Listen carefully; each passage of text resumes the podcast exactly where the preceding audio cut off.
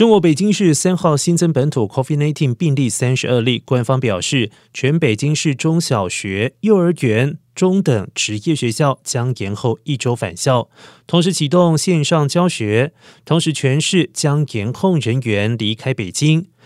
中国的五一小长假到四号结束，而北京市教育委员会发言人李毅表示，全市中小学、幼儿园、中等职业学校将延后一周返校，同时启动线上教学，时间为五号到十一号，具体返校时间将根据全市疫情形势综合研判之后确定。